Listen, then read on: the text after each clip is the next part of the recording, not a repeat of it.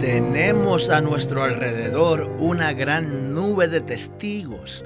Estos aficionados son las miriadas de ángeles y también los vencedores del Antiguo y del Nuevo Testamento que han partido antes que nosotros. Ellos nos están animando para que corramos la carrera y lleguemos a la meta. Bienvenidos al estudio Vida de la Biblia con Winnesley. Esperamos que este estudio vida los introduzca en un disfrute más profundo de las escrituras y de nuestro querido y precioso Señor Jesús. Visítenos en nuestra página de internet radiolsm.com y allí podrán escuchar gratuitamente todos los programas radiales del Estudio Vida. En el Estudio Vida del libro de Hebreos de esta ocasión, continuaremos en el capítulo 11. El mensaje se titula La historia de la fe y sus testigos. Y hemos invitado a Alberto Santiago para cooperar con los comentarios. Bienvenido, Alberto. Muchas gracias por invitarme. Alberto, cuando usted estuvo en la universidad, me imagino que fue un aficionado a algún deporte y por lo tanto esta metáfora acerca de los atletas compitiendo en un estadio puede ser muy significativa para usted, ¿verdad? Sin duda alguna, es, muy significativa para mí. Y también es muy animante el poder ver en el libro de Hebreos que nos hemos acercado a la Asamblea Universal. Es decir, a una reunión universal que celebra el festival maravilloso de una salvación tan grande que es el juego más grande y más emocionante de todo el universo. Les digo, en donde quiera que nos encontremos, en verdad no estamos solos, sino que estamos en un estadio. Estamos aquí para correr la carrera y llegar a la meta para recibir el premio. Amén. Y este es el tema que tenemos por delante hoy. Y este mensaje nos va a inspirar y animar mucho a todos nosotros. Bien, Iniciemos el primer segmento de este mensaje y escuchemos a Winnesley y el estudio Vida de Hebreos. El capítulo 11 de Hebreos nos habla de la historia de la fe. Es otro capítulo que nos habla de la fe, pero es un capítulo sobre la historia de la fe y nos presenta la historia desde la creación de Dios hasta su consumación en la Nueva Jerusalén en la eternidad. Todas las personas que están involucradas en esta historia, todos llegaron a ser testigos. Así que este es un capítulo acerca de la historia de la fe y de los testigos de la fe. La palabra testigo aquí significa la persona que testifica. No se refiere al testimonio en sí mismo, sino a la persona. La palabra griega que se usa para testigo es la misma que se usa para mártir. Todo testigo es un mártir. Todo testigo sufre martirio. Son mártires por causa del testimonio de la fe. Cuando leemos después del versículo 30, podemos leer acerca de muchos testigos, los cuales fueron martirizados. Algunos fueron apedreados, otros fueron cortados en dos, otros probaron el filo de la espada, etc. Fueron mártires. Los mártires son los testigos. No tengo la carga de pasar mucho tiempo hablando de la historia en sí, sino de la consumación de la historia, porque la consumación está absolutamente relacionada con nosotros. Vamos a pasar tiempo en esto. Muchos eruditos de la Biblia han pasado mucho tiempo, y aún yo diría que han desperdiciado su tiempo, tratando de descubrir cómo se formó el universo ellos han elaborado una gran cantidad de propuestas y que son absurdas. No obstante, nosotros comprendemos por fe que el universo fue creado por la palabra de Dios. Cuando Dios habló, las cosas llegaron a existir. Cuando Dios habla, las cosas ocurren.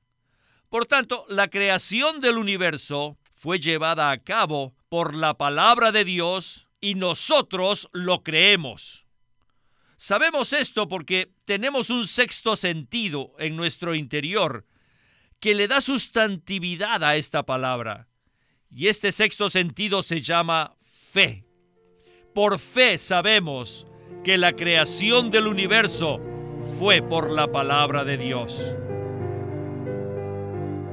Alberto, en este capítulo 11, que es tan maravilloso, no encontramos instrucciones acerca de la fe, sino simplemente encontramos una historia de la fe que nos inspira mucho.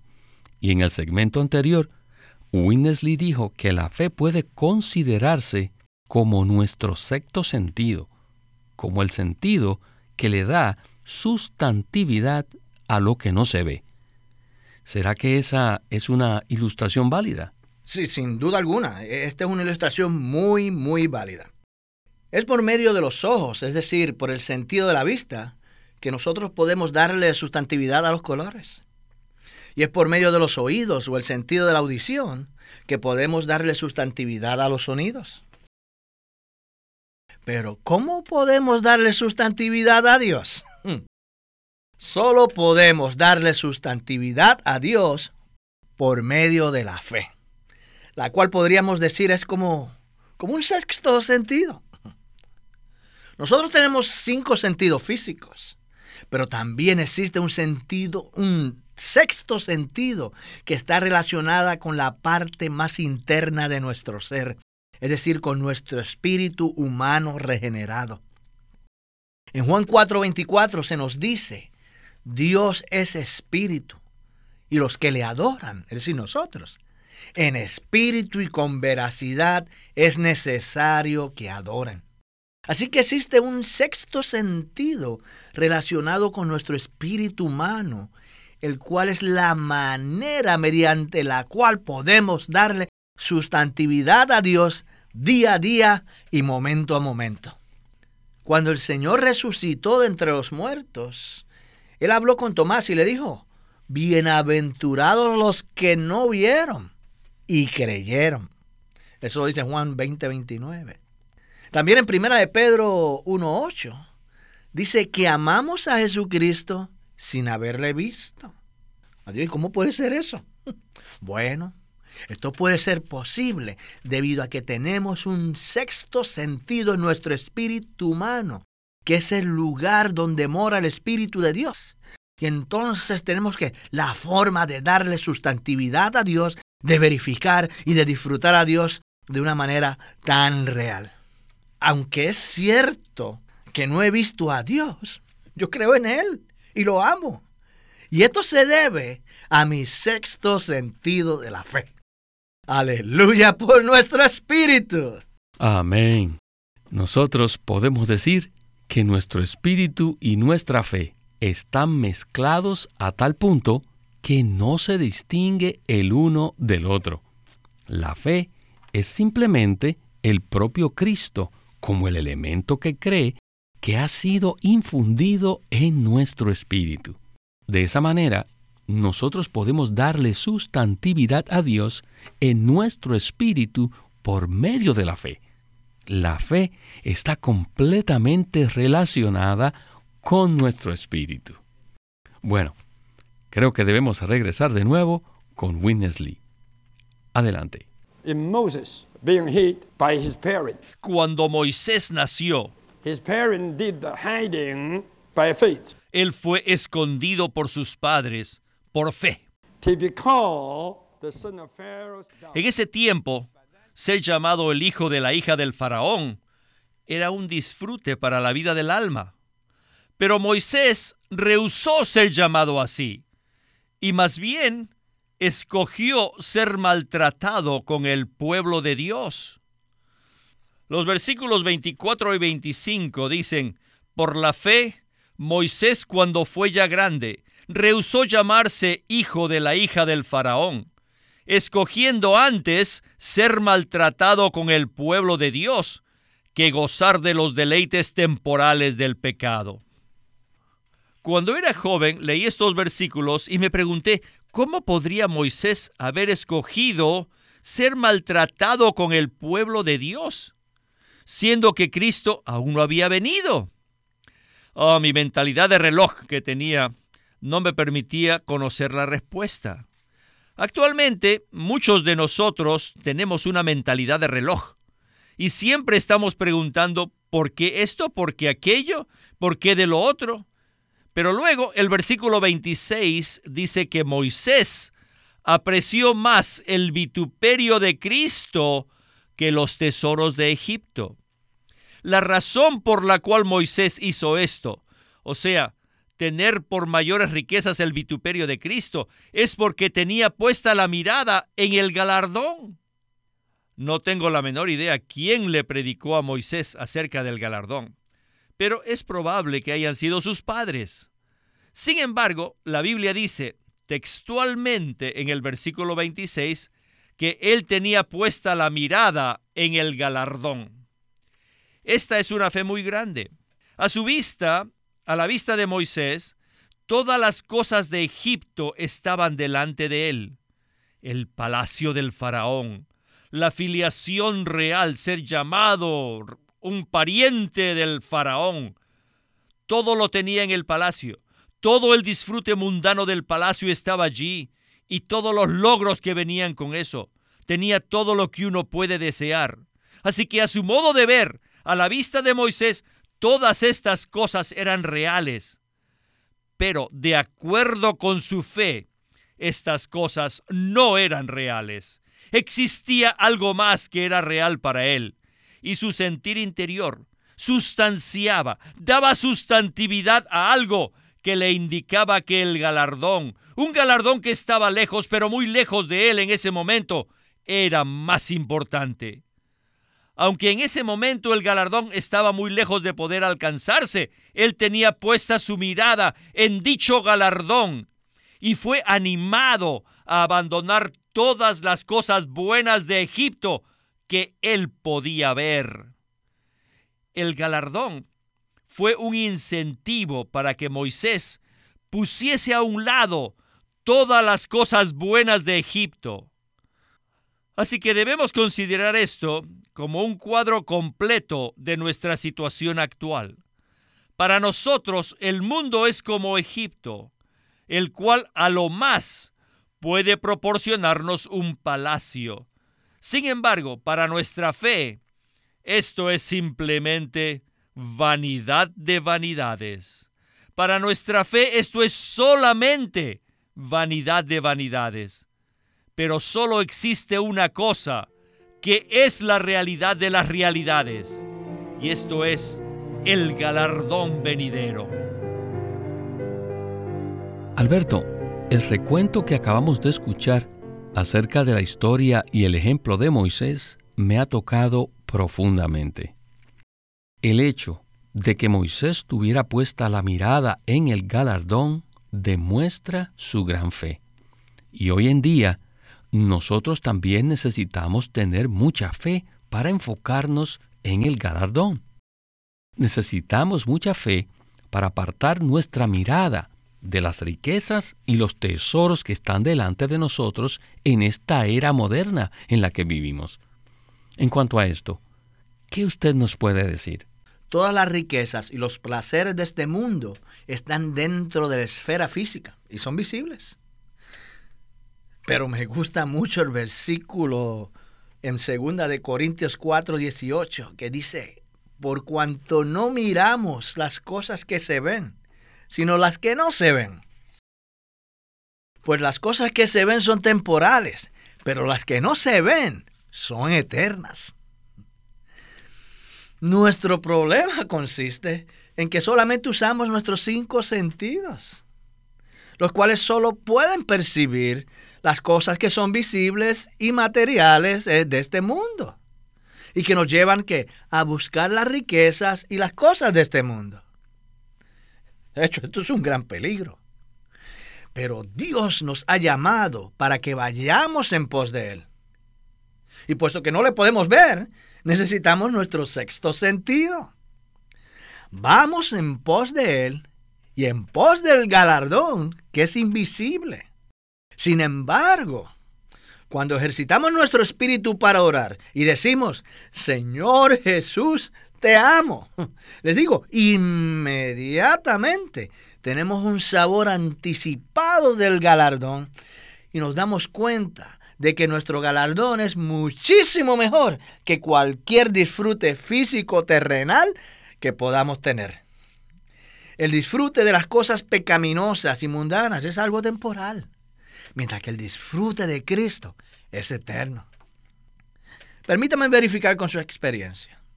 ¿Acaso, después de haber disfrutado de cualquier cosa que está en la esfera pecaminosa y mundana, no nos sentimos con un gran vacío interior? ¿Cierto o no?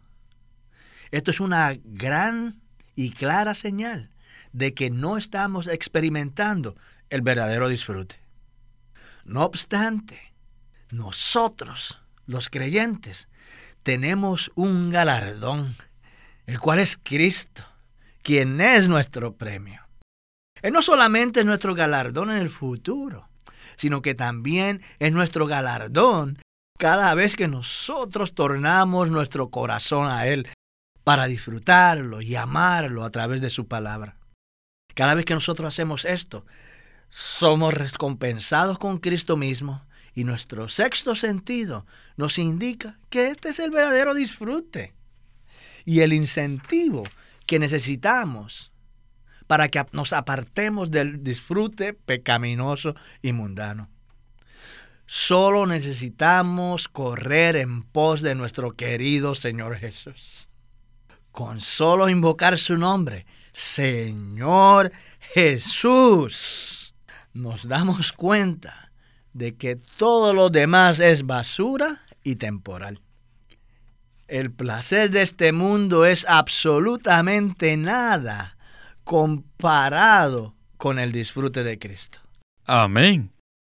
Ahora tenemos un pasaje maravilloso esperando por nosotros en el segmento final de este mensaje. Regresemos con Witness Lee. Ninguno de los mártires o de los testigos de la fe, escuchen esto, por sí mismos no pudieron perfeccionarse. Ellos necesitaban de los creyentes del nuevo pacto para ser perfeccionados. Ellos nos necesitan a nosotros a fin de ser perfeccionados. Si tienen ustedes la fe que da sustantividad a lo que no se ve, podemos sentir que Abraham, David, Salomón nos están observando y ellos son como espectadores en un estadio de fútbol y ellos nos están animando constantemente. Rápido, ándale, éntrale, apúrate, llega, llega, ya. David, Abraham, Isaac, Jacob. Abraham, David, Jacob. We're watching over us. Nos observan para qué? Para decirnos. Quick, quick, quick. Apúrate rápido. Get it, get it, get it. Sácala, pásala, métele. Whether they will get the game or not, si ellos ganan el partido o no, depends upon us. depende de nosotros.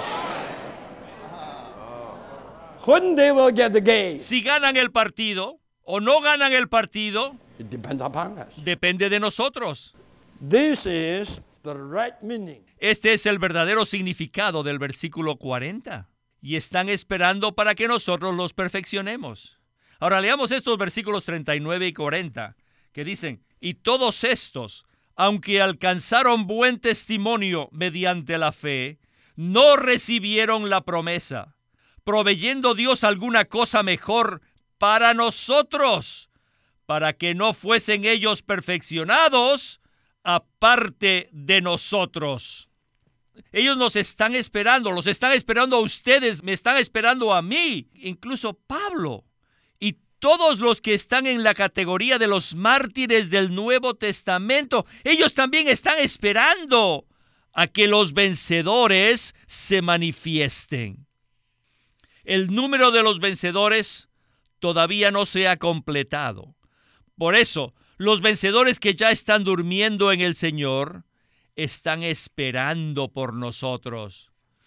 Algún día será alcanzada la plenitud de ese número. Y el versículo 40 es una palabra de aliento muy fuerte para animar a todos los creyentes hebreos a avanzar y completar la brecha, completar el número de los vencedores. En su economía, Dios no pretende tener una expresión individual. Él desea obtener una expresión corporativa.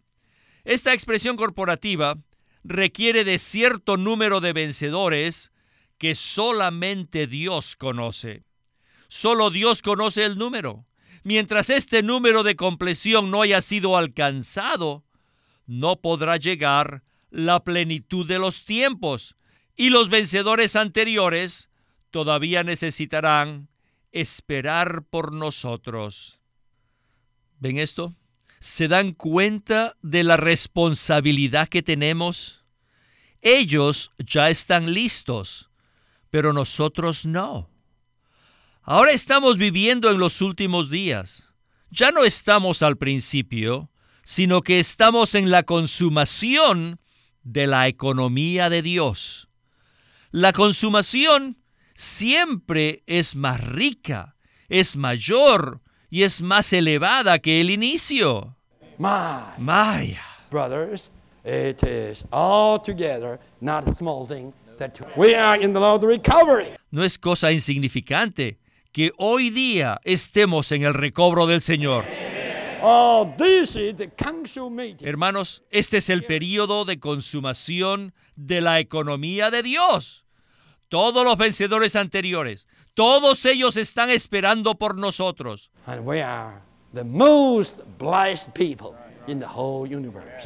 Somos las personas más bendecidas de todo el universo. Amén. Amén. Sin duda tenemos una oportunidad de oro delante de nosotros.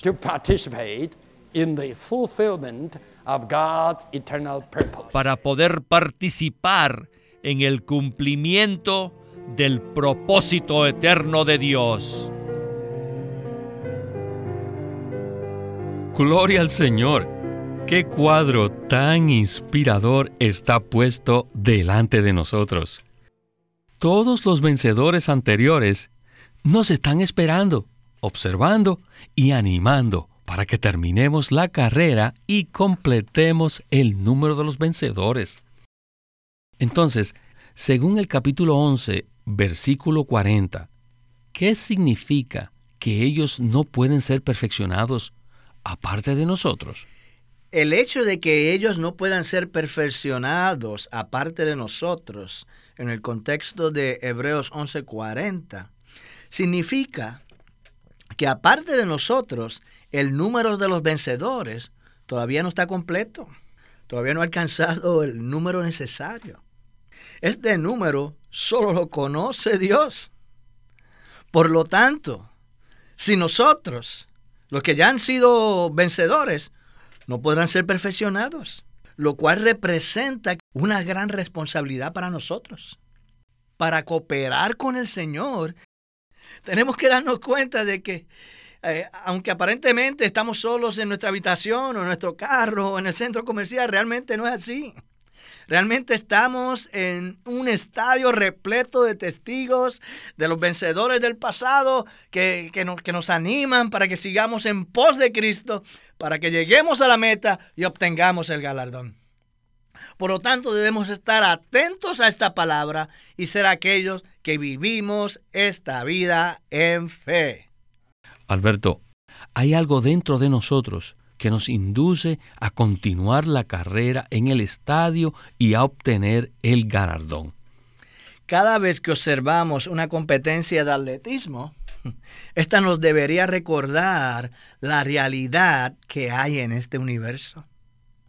Inclusive, el apóstol Pablo escribió muchas de sus cartas inspirado por los Juegos Olímpicos. Él dijo expresiones como esta, yo peleo, yo corro, yo prosigo.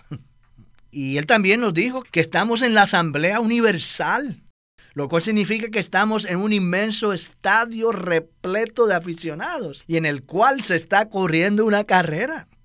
Esto es muy verdadero y corresponde con la realidad espiritual. Nosotros estamos en un estadio corriendo la carrera y en las tribunas, en las gradas, les digo, hay una gran nube de testigos animándonos a avanzar para que lleguemos a la meta y obtengamos el premio.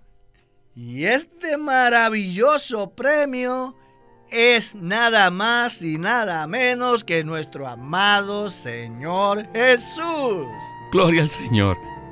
Alberto, muchas gracias por su ayuda y sus comentarios. Muchas gracias por invitarme al programa. Este es Víctor Molina haciendo la voz de Chris Wilde. Alberto Santiago, la de Dick Taylor, y Walter Ortiz, la de Witness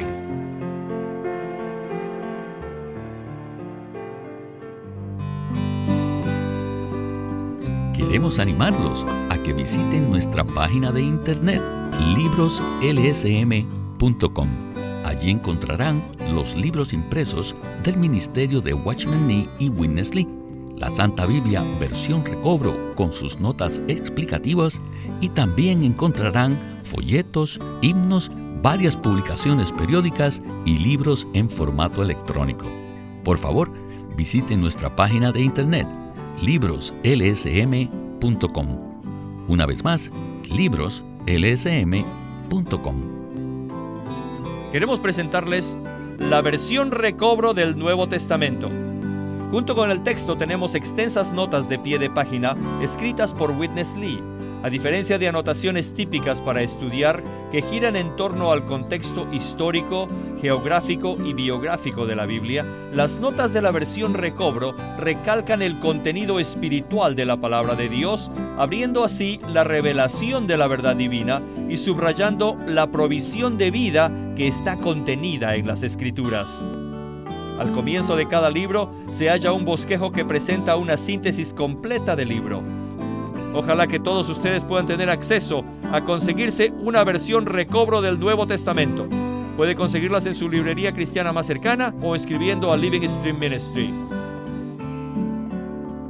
Si desean, pueden comunicarse con nosotros enviándonos un correo electrónico a estudiovida.lsm.org. Una vez más, estudiovida.lsm.org www.ecc.org.